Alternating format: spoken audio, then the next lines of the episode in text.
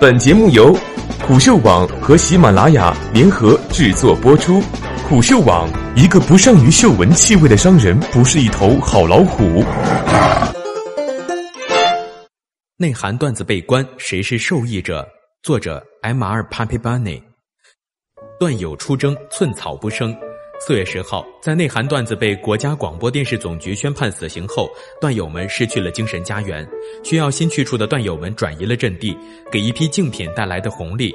短短两天之内，同类产品百思不得其解，一跃冲进 App Store 的免费总榜前排，排在第四，并拿下了娱乐类产品的第一名。除了竞品，受益者还包括今日头条旗下产品，比如抖音和火山小视频。尽管在近期被责令整改，但在目前的免费下载榜中，抖音的下载量位列免费榜总榜第一，它同时也是摄影和视频类的第一名，而火山小视频位列第四名。段子不死，抖音永远是太子。曾经的调侃一语成谶，在这场内容行业的整治中，多数人以退为进。就在内涵段子被判死刑的那天晚上。抖音的评论区被清空，段友们的转移让暂且安全的内容生产者陷入恐慌，微视百思不得其解，不得不采取行动。四月十二日一大早，微视宣布，微视评论区出现了大量不相关内容，为确保用户的使用体验，将暂停评论功能，百思不得其解的评论区也暂停开放。百思不得其解，九十度鞠躬，欢迎新朋友，共同保护家园，响应国家号召，做社会需要的正能量好内容。评论暂停三天之后，我们会变得更好的。在相对意义上，有人受益，但在绝对意义上，所有内容生产商都更难做了。所谓的增长红利，至多是一句笑话。在知乎问题“你是如何评价内涵段子这个 A P P 的”下，名为“礼部郎中”的网友认为，内涵段子的问题在于它形成了某种政治组织雏形，成员段友有自己共同的口号，段友出征，寸草不生。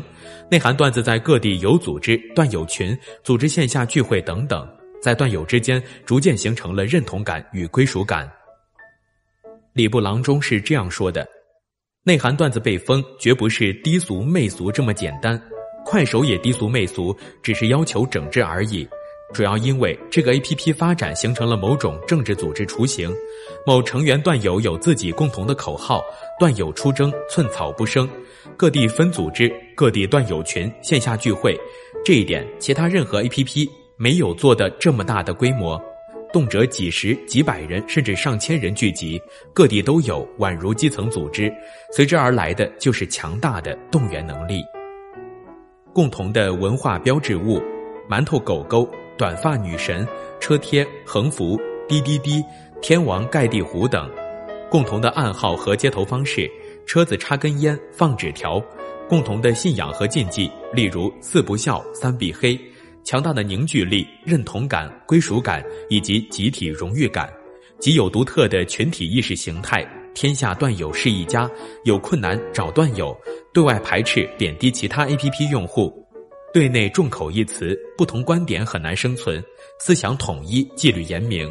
强大的影响力和号召力，在各个 A P P 应用，甚至包括很多游戏类、直播类 A P P 上，经常一呼众应，群体而出，霸屏图版。线下以内涵段子为名的相关的店铺，打着段友旗号搞慈善活动、献血活动的，等等等等，太多了。如此突出的群体特征、群体识别明显、群体诉求强烈、群体文化成熟，完全形成了一整套自成体系而又独特的话术、行为方式和价值观。这一点已经超越了简单的网友关系层面，任何一个应用程序的用户都难以望其项背。可以说，几乎形成了一个以内涵段子应用程序为大本营的势力集团，再加上后期涌入太多杂七杂八的人，泥沙俱下，暗流涌动，本身就是早期政治组织的雏形。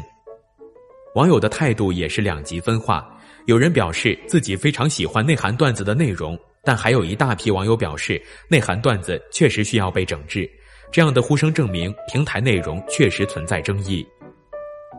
受到红利影响的百思不得其解们，应该好好反思《人民日报》说的话。遭遇外科手术室的监管，今日头条再上头条。如果一味追求爆款，却不拆除引发危机的爆破点，如果贪图飙车式的发展，却无视刹车功能失灵；如果只要价值不要价值观，甚至鼓吹算法没有价值观，就难免出事。产品不能沦为算法的奴隶。内容生产下限的提高，意味着对内容生产者的要求更高了。提高平台内容质量和自我审查，可能是唯一的出路。